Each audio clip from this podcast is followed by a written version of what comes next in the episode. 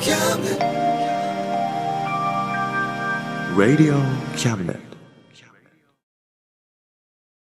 この番組は先生と生徒の素敵な出会いを応援します学習塾予備校講師専門の求人・給食サイト塾ワーク倉敷の力医学研究で社会にそして人々の健康に貢献する川崎医科大学衛生学日本初日本国内のタイ情報フリーマガジン D マークマガジンタイ料理、タイ雑貨、タイ古式マッサージなどのお店情報が満載。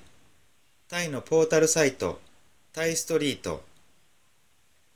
タレントや著名人のデザインも手掛けるクリエイターがあなたのブログを魅力的にリメイク。ブログ工房 by ワールドストリート。スマートフォンサイト、アプリ、Facebook 活用、Facebook デザインブックの著者がプロデュースする。最新最適なウェブ戦略。株式会社ワークス。T シャツプリントの SE カンパニー。そして学生と社会人と外国人のちょっとユニークなコラムマガジン。月刊キャムネットの提供で友龍馬おもてなし対局マスヤ正門スタジオよりお送りいたします。Radio Cabinet. せーの。ここからいつも、たま、龍馬ぜよはい、キラキラ今週も始まりました。8 8月月号、号始まります。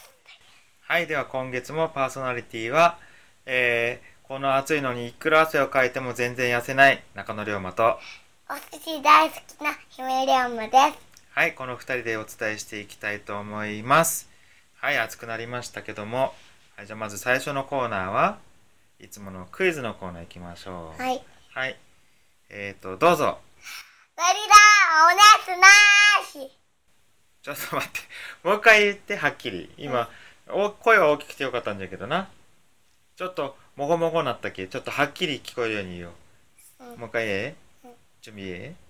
せーの。ゴリラ、おやつなーし。はい。はい。はい。わかりました。はい。じゃあね、答えはまた、えっ、と、何、何のセリフだったでしょうか？いうことじゃな。また最後にね、行きましょう。はい。あ、そう、ちょっと今思いついたんだけどさ、姫。あの、うん今度からこのクイズのコーナーさ、なぞなぞの本買ったじゃん。うんあれからちょっとクイズ出してみる？来月から。どう思う？いいと思う。いいと思う？やってみようか。うん。ね、はい、来月からな。うんはい。はい、では次のコーナーは、えー、友龍馬、えー活動報告予告のコーナー行きたいと思います。はい、で、そうですね、あの、先月し、先月、あの、7月なんですけども、えっと、実はですね、まあ、あの、今年、前から言ってるんですが、あの坂本龍馬没後150年ということで、えー坂本龍馬展とかね、あの何ですかね、えっ、と、京都国立博物館主主催の、あの、坂本龍馬展ですね、各地で開催されていたりですね、それは、えっ、と、それからですね、あの、高知の、えー坂本龍馬記念館、こちら主催のですね、展覧会も各地で開催されているようで、えっ、と、春先には岡山の方だったかな？であったんですけども、実はですね、あのー7月から、えー福山でも今始まってまして、今やってる真っ最中なんですが、というか、やってる真っ最中ですね。これ、だいぶな期間長いんですけど、実は。えー7月14日から9月10日までですね、あ、場所言わにゃいけんな。場所はですね、福山せん、えー草戸宣言ミュージアム、えー広島県立歴史博物館ですね、あの福山あの福山の駅前にあります。そこでね、やってます。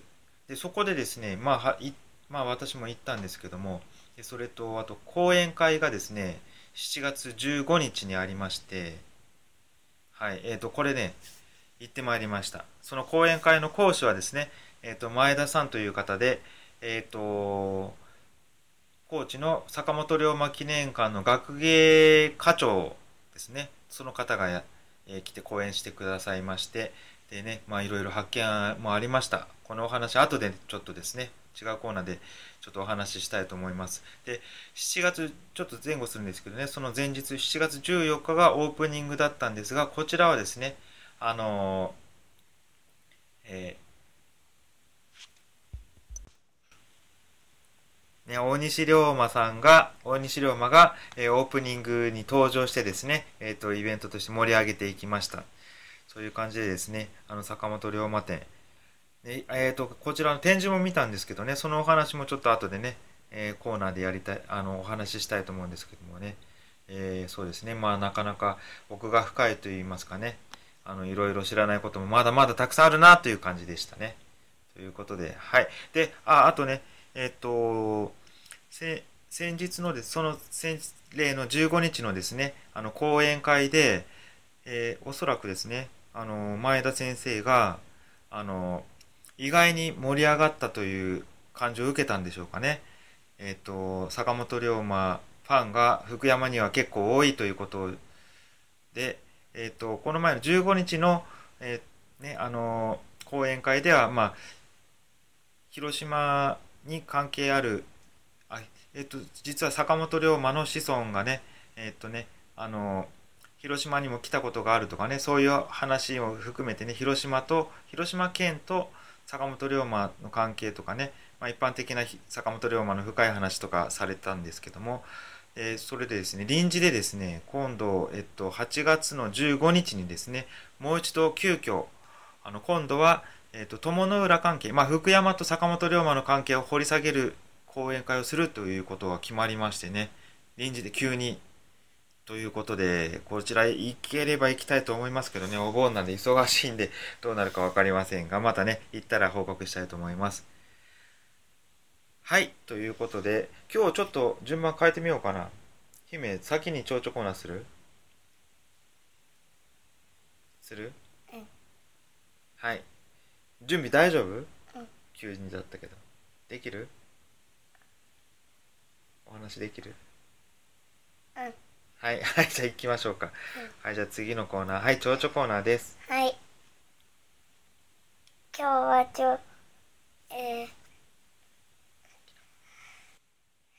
今日は、ちょコーナー、妖怪ウォッチです。妖怪ウォッチというのは、ケイタが主役で、で、最初は、古いガチャガチャで、ウィスパーという妖怪を出しました。そのうちに妖怪ウォッチの腕輪につけるみたいなのをを手につけていつもいつもはめています。イバニャンとかいろいろ妖怪がいます。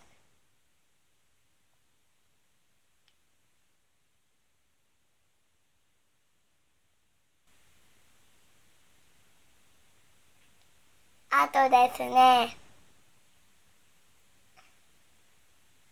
コマさんや、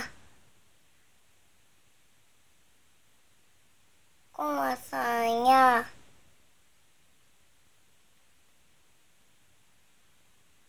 コマさんや、コマジロウや、いろいろいます。これで終わりです。はい、はい、ありがとうございました。あれね、今、子供のたちの間で、ね、大人気の妖怪ウォッチ、アニメ妖怪ウォッチの話だろ？ね。ね。うん、はい。ね、えっ、と、姫も妖怪ウォッチ大好き？うん。うん。大好き。大好きそう。妖怪誰が大好き？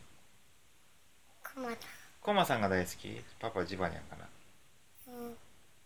うん、はい、ということで、はい、じゃあ次のコーナー行きたいと思います。はい、じゃあ次のコーナーは久しぶりの登場で、龍馬小ネタのコーナー、パチパチパチパチパチ。久しぶりね。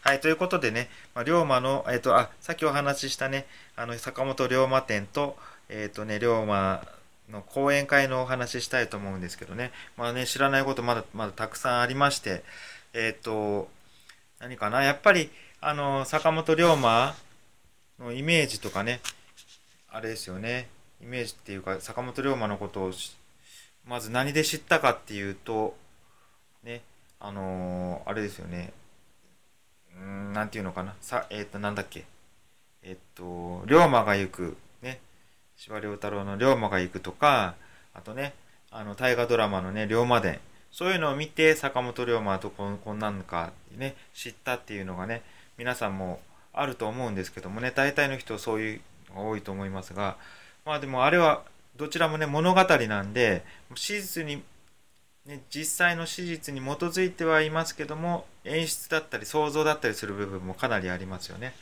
そういうことでですねまああの本当の史実だけあの史実というかね事実だけこうっていうところではないというわけなんですがまあこの坂本龍馬展についてはねそういうことじゃなくて坂本龍馬のあのそういう資料、ね、昔の出てきた資料とかからあの事実だけをこう展示するというのがねまあ何て言うんですかねメインだとは思うんですがそこでそういうということでですねあ思ってたのと違うんだなっていう発見がいろいろありました。例えばですね講演会の中で聞いたことなんですけどもまあみんな皆さんねこういうのイメージがそうだっていうのもあると思うんですけども質問こういうあのー、ね脱藩の罪ってどういう罪なんだっていう質問が多いっておっしゃってましたね。えー、講演会でですね。実は脱藩の罪というのはね皆さんっていうかイメージよりもかなり軽いらしいと言ってました。これねびっくりしました。あのねもう脱藩の罪に問われたとかねよく何回か許されてまた脱藩の罪に問われてあの資格にねあのななんですかねあの付け狙われてたみたいなことイメージありましたからね。実はそんなに重くないと。いうことらしいです。はい。そういうとこととかね、あの、講演会の中ですけどね、その広島、あの、あ、そうそう、坂本龍馬の子孫なんですけども、子孫、あの、北海道にいるっていうのは知ってたんですが、あのね、あの、なていうんですかね、ほあの、坂本龍馬、直系じゃなくてね、ゴンベイのお兄さんの家の方の、あの子孫だと思ってたんですけども、もちろんそちらがメインあ、そちらと、あとね、養子を取ってましてね、あの、その直系のね、子孫もやっぱりあのちゃんとね北海道に、まあ、今ちゃんと続いているらしいですということもね初めて知りました。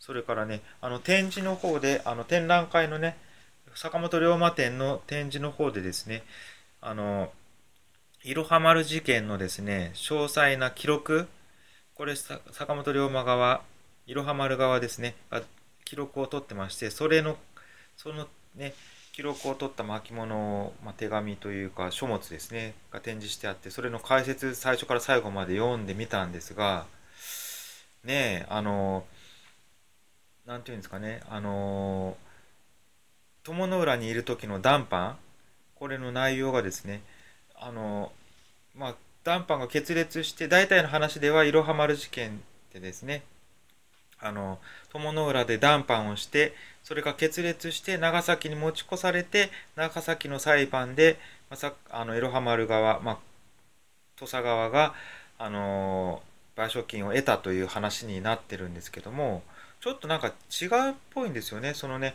あの友の浦で談判したっていうのがね内容をよくよく読んでみますと坂本龍馬がねあの船が沈んでねあの命令された用事ができないから1万両を貸してくれという話の談判最初から最後までねしてたらしくてそれが決裂しただけであって元からですねあの大元のその賠償金とかそういうことについてはもう長崎でやろうということはね上の人でねがするべきだということはね最初から言ってたんで決裂したのは坂本龍馬が自分に1万両貸せとそれについての談判だったらしいですね。ということで、いろいろね、こう、今までのイメージというかね、自分の知ってたことと、本当は違うんだった、違うんだなっていうのをね、やっぱり、知ることができましてやっぱりねこうねえ面白いですね。坂本龍馬とか歴史というかねそういうの。またね展覧会ももう一回ぐらい行きたいと思っています。ということで龍馬の小ネタコーナー、えー、終わり。はい。ということで最後のコーナー行き行きましょうか。はい。はい。大丈夫？疲れた？はいはい。ということで準備はいかがですか？いいよ。いい？はい。せーのでいく、うん。せーの。降り始めた雪は足跡消して真っ白な世界に一人の私。風が心にささやくの。このままじゃダメなんだと。戸惑い傷つき誰にも口開けずに悩んでた。それもやめよう。それでいいと自分を試したいの強変わるのよ。私ありのままで姿見せるのよ。それでいいと自分を信じていいと涙も風を吹け。少しも寒くないわ。はいはい。はいパチパチパチパチパチ。はい今曲名は？ありのままで。ねアナと雪の女王の曲じゃな、うん。はい上手でした。はいはいということでえっ、とはいじゃあ最後にクイズの答え。はい。はいな何のセリフでしたか？花かっぱですそうですね。えっ、と NHK でやってるアニメ「花かっぱ」の誰のセリフ？長兵衛様とガリ長兵衛様のセリフな、ガリゾーやつなーしっていつも言うのな。うん。はい、ということで、はい、ということで、今月も、えっ、と、終わりが近づいてきました。ということで、まあ、暑い、まだまだ暑いんですけども、皆さんお体には気気をつけてください。それじゃあ、はい、また来月、さようならはい、バイバイ。Radio Cabinet.